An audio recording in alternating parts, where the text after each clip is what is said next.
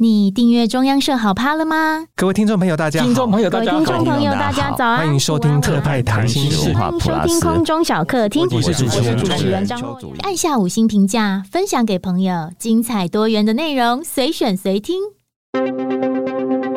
全球新鲜事，私房小故事，特派告诉你不知道的新闻幕后大小事。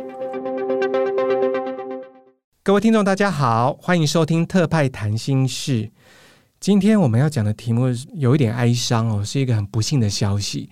前日本首相安倍晋三昨天，呃，在奈良助选演讲的时候，遭到四十一岁的一个男子啊，山上彻也哈持枪从背后开了两枪，送医抢救后不治，那享寿六十七岁。那今天我们要邀请呢，长期啊派驻东京的特派明珠姐来跟我们谈一下这起悲剧背后值得我们醒思的一些地方。明珠姐好，好，嗯，大家好。对，明珠姐，这个昨天你发了好多的新闻哦，因为你是台湾少数我们派驻在日本的媒体代表。我们先不要讲任何的这个哈那个脚本，我们先单纯的聊一下，你听到这个消息的时候，哦，你看到这个新闻的时候。你心里的感想是什么啊？呃，实际上真的是很震撼、很悲伤，就是心很痛。但是就是因为我工作所在，所以我必须要赶快就是搜搜寻一些新的资料，写新闻这样子。昨天其实一开始听到就是说心肺功能停止的时候，其实心里就想说应该有最坏打算了这样子。是。没想到。医生抢救了四个钟头半之后，结果是在昨天下午五点零三分就宣告不治，真的很难过。嗯，是是。那明珠姐，我们先简单谈一下安倍晋三这个名字，常常出现在台湾的新闻报道中哦。那最基本的，我们知道他当过两任的日本首相，那是政治世家，包括他的外祖父安信介，然后也当过首相。那他的外叔公。佐藤荣作也当过日本首相。那除此之外，明珠姐要不要大概介绍一下安倍从政生涯的一些状况啊？呃，其实呢，他他的这个政治世家呢，因为他们家就像说安倍他妈妈现在就是上个月才过九十四岁的生日哦，是他妈妈被。说成是政坛教母，嗯，那政坛教母就很像你说一个那个电影就教父的那个环境里头。那政坛教母呢，自己的爸爸岸信介就是首相嘛，然后还有那个就是叔叔啊，就是佐藤荣作。然后这一些呢，其实安倍洋子呢，就安倍的妈妈安倍洋子呢的老公是前外交部长。有外务大臣、嗯、是是，对，所以一个家庭里面会有这么多人，甚至这个安倍的爸爸呢，其实如果并不是因为癌症在六十七岁那一年去世的话，也有可能是问鼎首相宝座的。哇，就一家出了三个首相，我觉得他的外祖父、爸爸跟他都是首相嗯。他的他的大叔公，然后他的父亲也是，实际上他。安倍昨天去世，就是六十七岁，跟他爸爸去去世的岁数是同龄的。哇，真的很很很。实际上，他前呃，就是说他快要过六十七岁生日的时候，他还在跟朋友讲说：“啊，我终于要到我爸爸去世的那一年的岁数了。”这样，嗯，他还自己说：“我要好好保养身体。”意思就是说。可能对他来讲，六十七是一个 关卡哦，一个大关，对，一个关卡，一个门槛吧，这样子。嗯，那美珠姐，我们知道，其实安倍虽然呃各方面条件都相当优秀，但他其实从政的路并不是一帆风顺，也是有起有落嘛。就是说，最主要是他，他其实是呃自民，就二零零六年的时候，他成为就是二战以后日本最年轻的首相。到二零零七年之中，他当了首相。那为什么只当了大概一年呢？最主要是他个人，他有我们说罕见疾病，在日本就是难病，很难治愈的病，就是溃疡性大肠炎。这个大肠炎实际上他在高中的时候就已经发作，而且相当严重。嗯，那有这种病的人，实际上在日本据说有二十二万人左右。很多人都以为说啊，那只不过是个拉肚子啊，一个肠炎，那实际上不是，这是一个呃很难。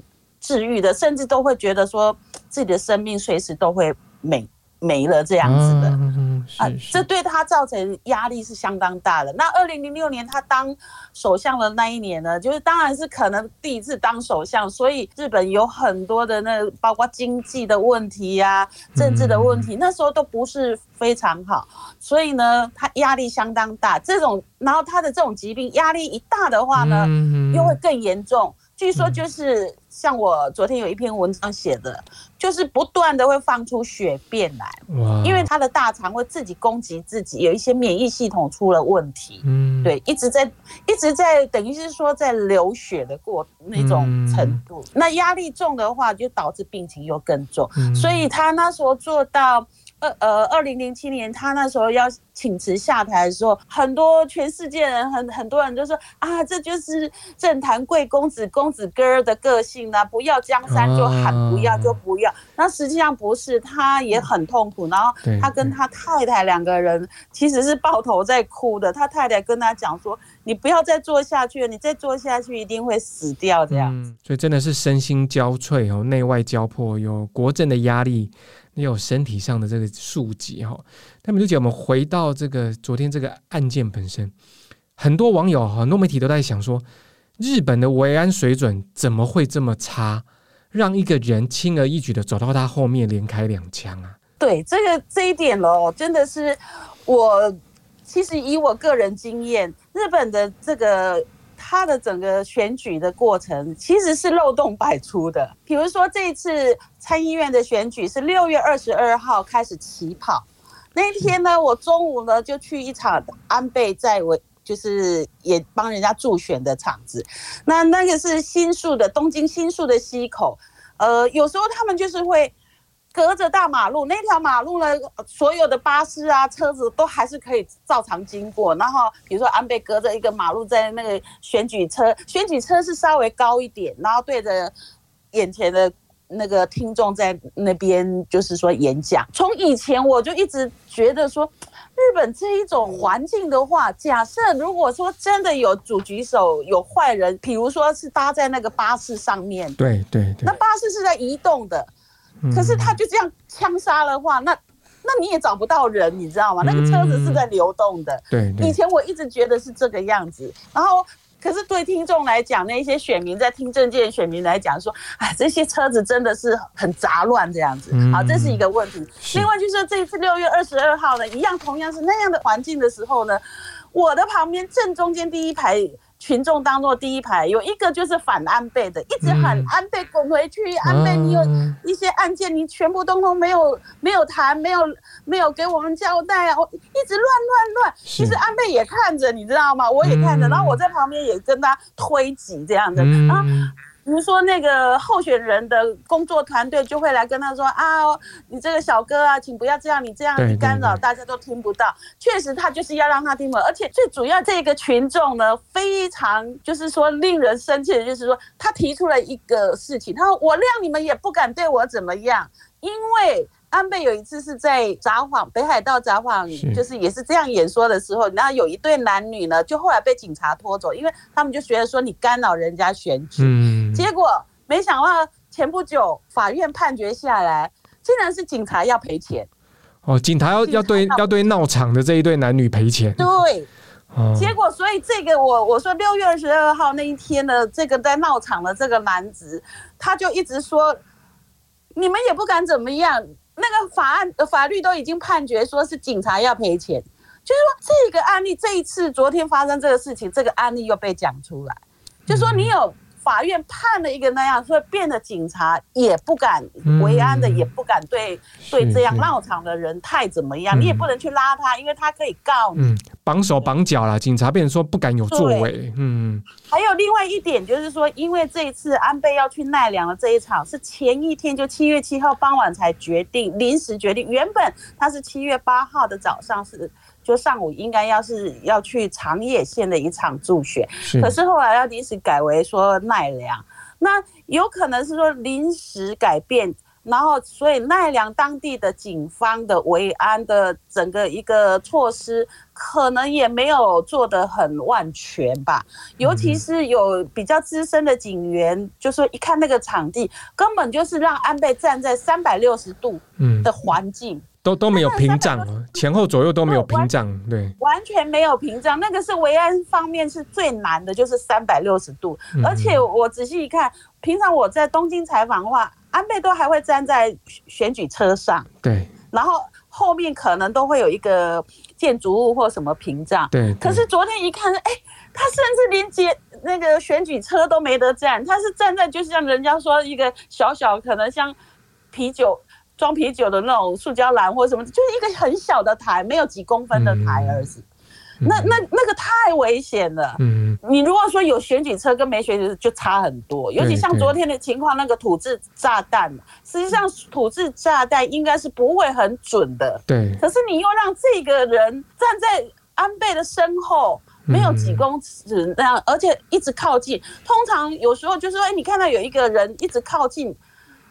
那个警察应该就要喝阻他，没错，你要你要做什么？结果都没有。昨天看第一枪的时候，呃，应该也是要赶快把安倍扶着趴下来，对对对，结果没有，没有，所以才会变成导致第二枪就就说中枪，而且就是很严重的部位这样子。嗯、那当地警警察的素质跟东京是不是也是有有些不一样哦？当然对，但是通常这个通常是其实警视。听，因为从东京也会派一个啊，是是，至少也有贴身的，然后还要当地的警员也配合。嗯，那是不是说这个协调还有数值方面？因为地方老实说也比较少有首相级或者是说前首相级的这种重要人物去，所以没有，而且也不是。如果说像是某个地方要办 G7，哦，之前日本的三重县办过 G7 一次，那。二零二三年已经宣布了嘛，就是说要在广岛办一次 G7。像这种 G7 的话，主要国家的那个大人物、领袖人物来之前，一定就是要维安，就是会特别的加强。可是呢，因为选举呢，这种活动就。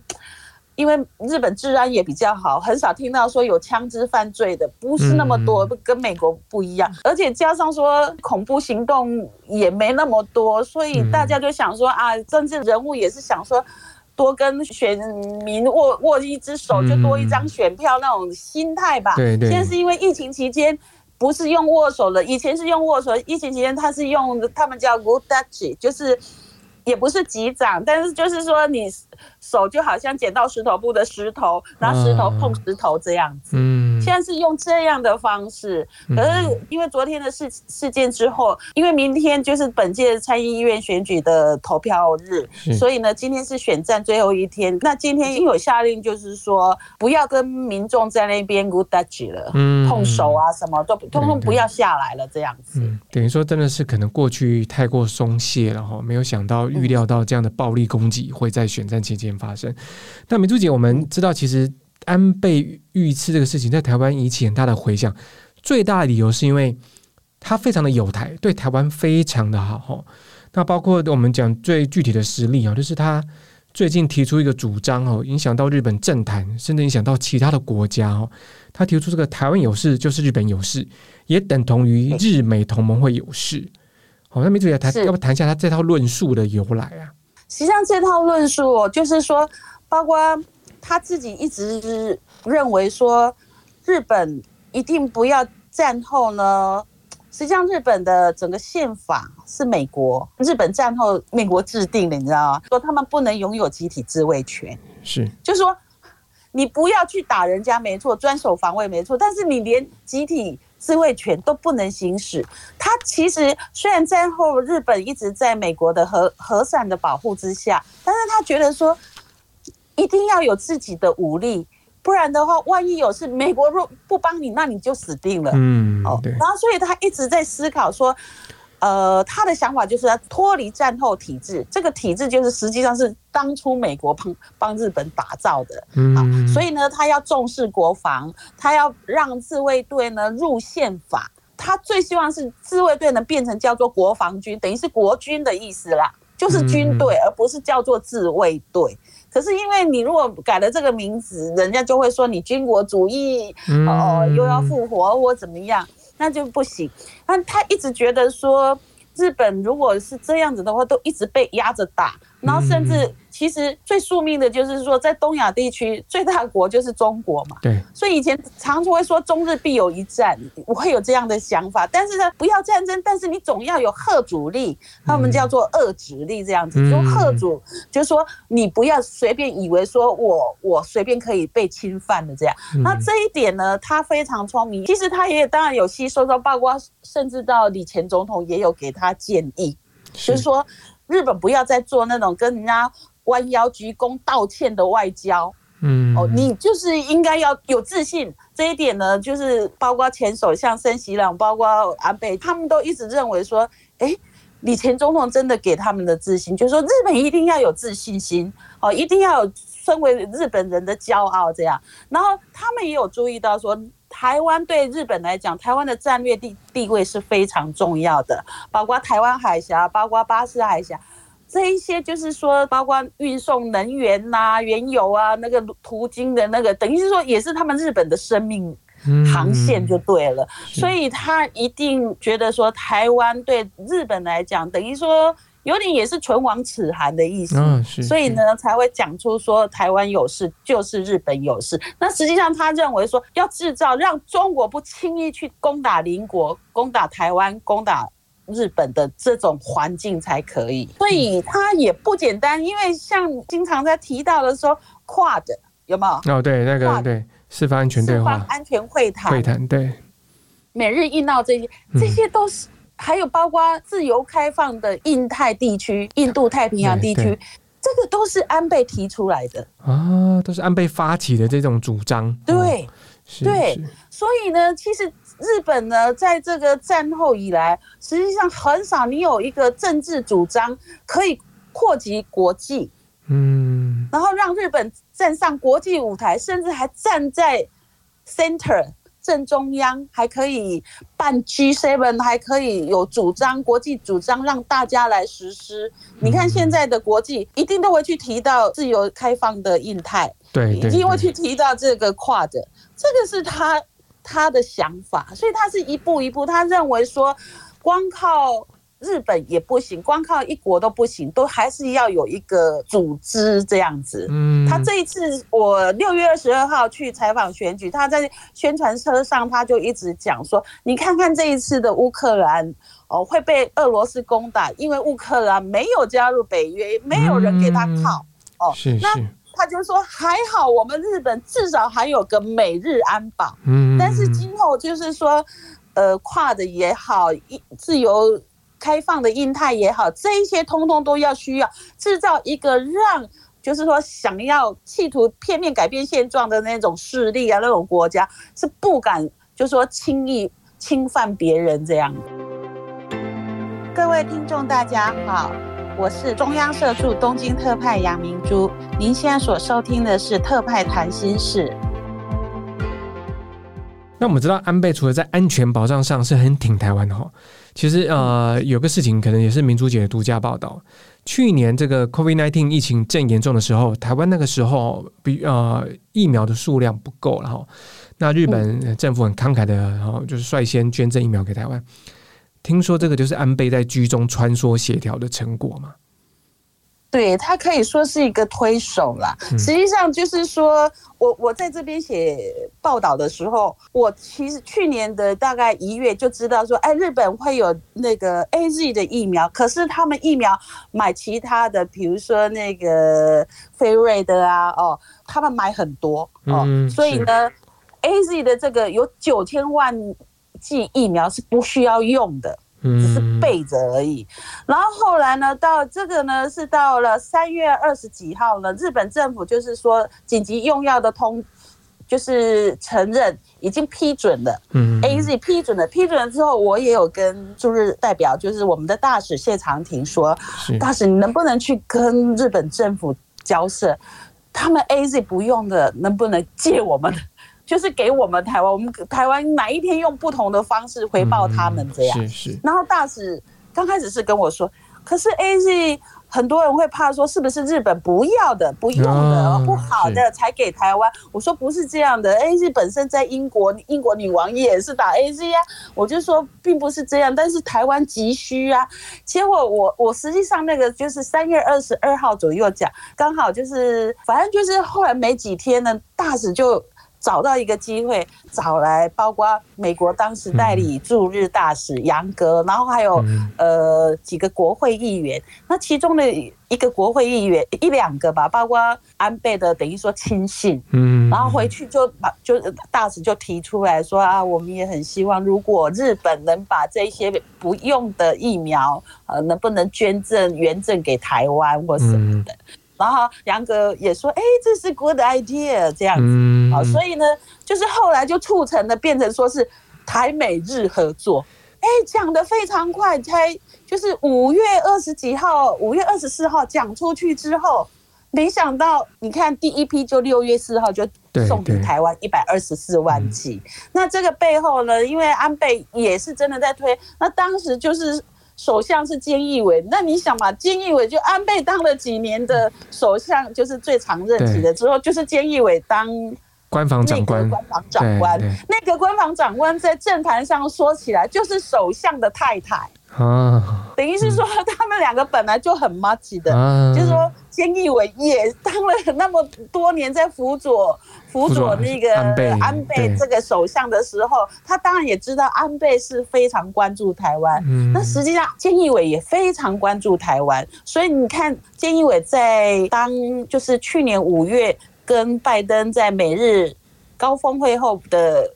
共同发表的声明就把台湾海峡和平稳定的重要性写进，嗯，写进去，这个是五十几年来第一次，嗯，等于是说，等于是说。开先河没错，只是说大家比较少去注意到菅义伟，但实际上菅义伟的这个思想脉络、政治的信条，应该就是来自安倍的，就是重视台湾的这一点。嗯、对，明珠姐刚刚提到说，安倍在这个政治上或一些安全保障上跟台湾然后相呼应的一些立场，但我们其实知道，昨天看到了一条长稿，其实非常感人哦。他跟台湾有一个非常要好的友人哦。像是爸爸，也像是老师，哦，就是李前总统李登辉。明珠姐要不要谈他们两个的呃忘年之交？这个情谊是啊怎么建立的？其实安倍就是在当自民党的青年局长。前一阵子不是五月的时候，不是自民党有一团青年局局长率团的去台湾访问吗？实际上，自民党的青年局成员呢，大部分就是四十五岁以下，比较重要就是国会议员。嗯，众议员，那安倍就曾经当青年局有所谓的首相摇篮之称，嗯，就是当过青年局局长的或者是要职的，几乎将来都会当首相。那安倍就是他还是青年局的时候，是不是局长的时候去第一次见到我不知道，但是至少他是青年局的成员的时候，他们每一年实际上夏天都会访谈，以前。一次去都会去将近一百人，因为有时候会包括一些地方议员的成员啊。那因为去呃，今年是因为疫情，去年是呃两年来停办，今年去呢是疫情，所以只有小人数十十几个人。然后以前是一百多个人。那安倍也曾经去过，安倍去过，现在的岸田也去过，是岸田首相也去过。那安倍去的时候跟李前总统那时候应该是李。李李总统啊，有有所交汇，然后他发现说，哎，因为李总统就像怎么说，像一个爸爸，一个有日本受过日本教育的爸爸一样，而且就会一直跟他，就是像我刚刚说的，就是说日本人一定要有自信，不能丧失自信。你只要丧失自信的话，你根本没有办法在这个，就是说立足，甚至要跟。中国互别苗头啊，平起平坐，是是。没办法，所以你一定要，然后一定要了解自己日本文化的好哦，然后一定，这就是一直让这些包日本的年轻有为的国会议员会去想到自己国家的未来，嗯，那这一点让他受到的那种对非常大。安倍说，从来没有看过一个外国的领袖会这么样的关心日本。嗯，我们知道在安倍啊、呃、比较低潮，或是呃在这个政政治生涯一个转换的时候，李前总统有鼓励过他哦，就再战一次嘛。其实我就说，二零零六年第一次安倍执政的时候，只当了一年，那一年下台是非常难看。他因为是他认为说是他的健康因素，可是很多日本人，包括很多世界人，就会说好像把政权当儿戏，把国家当儿戏那样。那他其实挫折感是很大，他以为说他就会。这样一蹶不振了。可是呢，包括他的选区是山口县，他故乡山口县选区的选民哦，都说你应该再战哦，再再东山再起。然后李前总统也是一直不断的，包括写书，包括他如果有有机会，就会甚至就是说有跟他一些机会书信啊或者什么的往来，就叫他说你一定要再出来。哦，你一定要出来带领日本，就是说，嗯，非你不可了那样子。那这个也都是一个激励，所以他后来包括其实台湾的前国策顾问金美玲跟安倍私交也相当好，也是就是说还会去找一一群日本的一些呃学者啊专家，他们也是组成写信啊，或者在报纸登广告，就是说。支持安倍再出来，这样，是，所以他成了那个自民党第一个回国当自民党总总裁。嗯，当然是总裁。你如果执政就就是首相，就会当首相。哎，但但是就是说回国来当，结果他当了总裁之后没几个月，他真的就带领全党。就是大赢嘛，就是他第二次执政的时候，对这个二零一二年年底那时候就整个大赢，所以才一直执政，宪政史上最长任期最长的首相这样。如果没有那种他跌到谷底，没有这一群人，包括李前总统他们的那种殷切的期盼，给他鼓励，然后。他自己有说过，可能他就几乎就是退出政坛了这样子。嗯，对，所以李前总统的这个鼓励哦，雪中送炭，也让安倍一直这个念念不忘哦。包括李前总统在二零二零年哦七月辞世的过世的时候，安倍是相当的悲伤哦，相当的悲痛嘛。其实那种悲伤就像说自己的可能是父亲家人过世一样，呃，就像今天我们去采访。驻日代表谢长廷，他就说，就像安倍昨天的罹难，我们也如同是兄弟重担，也如同是家人过一样的哀痛与不舍。对，就是说那种亲情啦，是一直在的。你看，像安倍最近他去世之后，昨天很多网络上每个人都会去赶快去把他以前对台湾的好的东西把它找出，对对对，哦，包括说他暗中协助李前总统到日本。就是就医，就是李前总统卸任，首度到日本，然后包括说李前总统去呃，二零零七年奥兹西道那一次从东北回到东京的时候呢，去参拜靖国神社。那那个时候安倍是首相，但是不能说公开跟他会面什么，私底下会去安排，知道说李前总统想要做什么，包括靖国，实际上那是很敏感的事情，因为中国啦、韩国一定会抗议不满或什么。他觉得说，一个人要去吊祭自己的王兄，怎么？而且这个王兄在安倍的想法就是说，哎，在日日治时代，他也是日本人啊，他是为日本而战战亡的啊，对，所以他这种都会安排的很好。实际上，包括就是说，李前总统来到日本的那个维安，我们每一次看那个维安的人员哦，一看都是首相级的，嗯，你知道吗？帮首相。维安的人员，然后其中有几个，我甚至后来因为采访李前忠的，几乎每一次来，我大概都有采访，然后认识的，然后后来我就跟他，我就说，哎，我发现上次威廉王子来日本，维安也是你耶，他说你有注意到，我就说哦，可见安倍真的都是。派那种嗯。最高级的在在保护他的那个李前总统的安全，很用心，他很用心在对这个长辈。嗯，我们在那时候，那李前总统过世的时候，因为安倍碍于可能一些身份不方便亲自来台哦，可是他也托一些讯息哦给这个吊唁团哦，包括他亲手写的一个悼词哦，这个到现在这个追悼词，大家看哦，昨天有很多网友把它 po 上，大家看的还是很感动，就是他写给李总统的，他说。今后也请你化为千缕微风，继续温柔守护着日本与台湾。我这段话是安倍他吐露他对李前总统的这个这个深厚的情感哦，相当感人哦。对，其实昨天安倍去世之后，我心里也想说啊，安倍也化为千风了，就千缕微风，对对，千风，对。然后后来我有看到日本台湾交流协会驻台的那个呃代表，嗯啊，就是驻台的大使全玉泰也是写说，呃。就是希望安倍跟也是同样的意思啊，对，跟李前总统一起在天上化为天风，然后守护着台日这样子。对，我是觉得说，嗯，台日的感情也也因为有安倍，让台湾觉得说，日本真的是有在关注。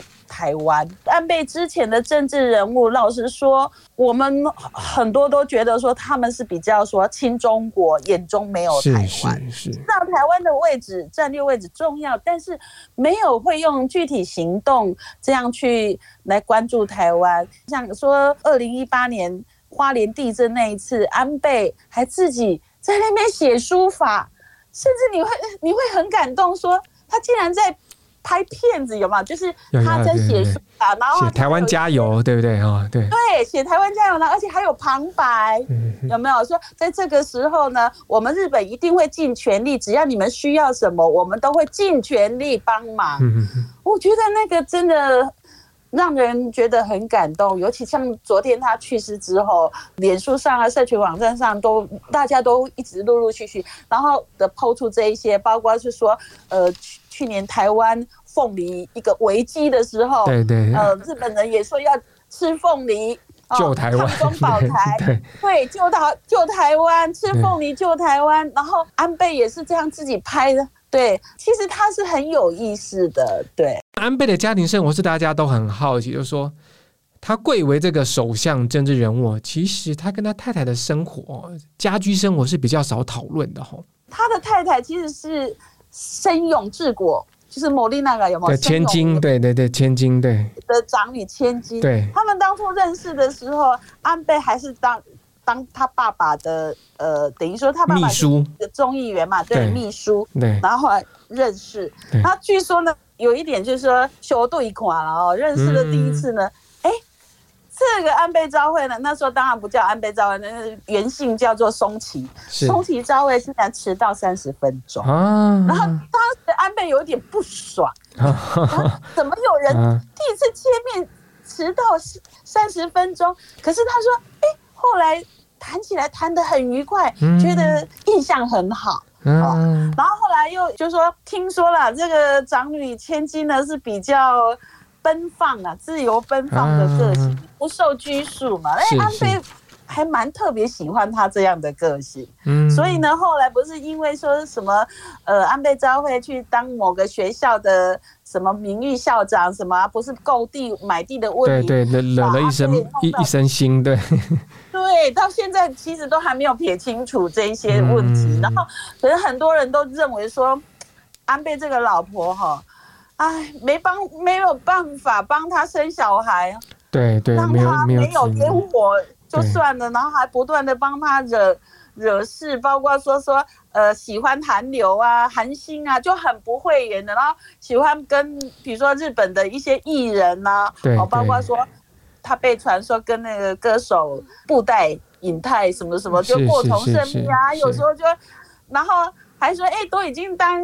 首相夫人还去开餐馆呐、啊，嗯、哦，还还还跟在餐馆跟人家喝酒啊什么，然后有时候喝醉的那个照片也被流露出来，就说很多人都会跟安倍说，你也管管他，哦、管管你太太。我管也没用，我讲也不听，因为安、嗯、安倍昭惠他自己也说，我是家庭内的在野党这样子，嗯、他有一些想法。他不见得跟安倍在当首相的时候的政策是一致的，然后他还会讲出来这样子。嗯、呃，那可是安倍就喜欢他。那有人是认为说，是不是因为安倍觉得说自己的身体也不好，而且尤其在他最严重，我就说他下台二零零七年那一年呢，真的命都快快没的时候，呃，据说就是安倍昭惠。把他照顾得非常好，嗯、然后他他也觉得说欠安倍昭惠很多东西啦，嗯、对，其实真的很感人。那因为他们之间的不孕症，据说安倍昭惠有去做过三次不孕症，然后也都呃三家哦三家，然后很痛苦，但是也都没成功。嗯，然后安倍没有给他任何压力啦，只是说周遭的人都会给他给安倍昭惠压力。那有人在讲说，到底是问题是出在女方的身上，还是男方的身上的问题？因为也有人说，因为安倍他自己的那个，我说溃疡性大肠炎的疾病，是不是导致他要长期服药，嗯、也是是是体的问题，但很多因素了。这个这个有时候很难说。不过就说安倍真的是听不嗯，宠到一个程度，宠妻达人。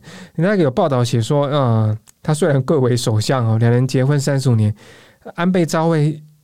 称安倍晋三叫做小静哦，他的小名那个没有，就小静是姓蒋啊，什么什么蒋啊？对，姓蒋。OK，我蒋就有点昵称啊，把他把他叫做姓蒋，姓蒋这样。其实安倍昭惠是一个，你说他会从中牟利夺权，或是金钱的钱或什么，其实他的个性不会不不会这样子，嗯、但是他就是。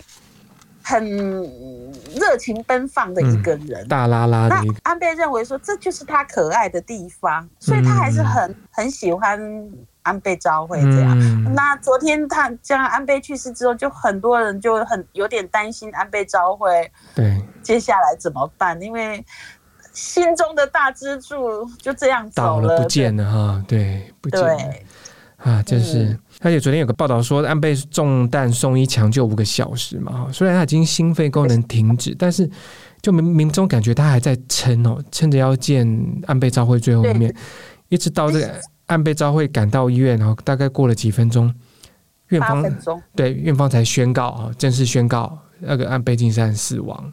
这有一种说法是说，实际上送医已抵达的时候就心肺停止嘛，那只是硬发。输血啦，对对对，大量抢救，当然也是希望说等安倍昭惠亲人抵达。那我我我老实说，我想说，要是我我就赶快雇一一一架直升机到了。可是他们不是啊，他们还是坐各种铁路，嘣嘣嘣嘣这样，好不好？就耗了好几个小时嘛。收到讯息之后，那抢救的时间是抢救了四个钟头半。对，那他他抵达的时候，大概就是他。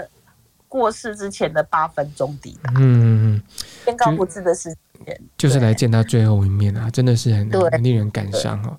实际上呢，原本安倍昭惠呢都一直在想说，安倍如果真正退出政坛，对，他们两个夫妻要好好的做说自己的梦想。那很多人是他们两个是很还会浮潜的，你看 diving，哇，两个还还会去浮潜啊？对，他们除了。安倍喜欢打高尔夫球、打小白球之外，嗯、就是就是肤浅这些。那很多人就说啊，所以你们如果是安倍真的退出政坛的话，你们是不是要去做这些事情啊？嗯、然后他说，实际上安倍的梦想竟然是当导演，当导演，电影导演，电影导演，对，嗯、大家都吓了一跳，哎、欸。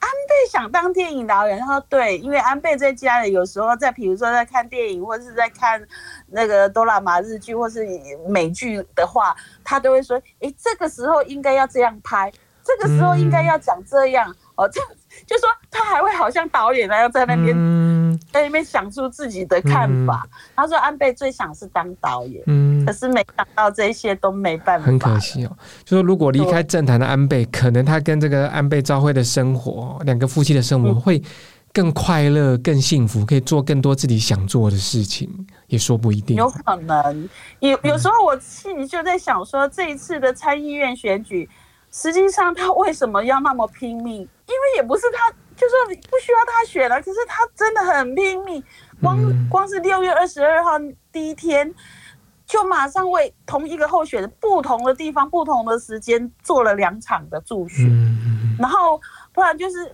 他其实全国四十七都道府县，他跑了十八个地方，然后有跑了好几十场。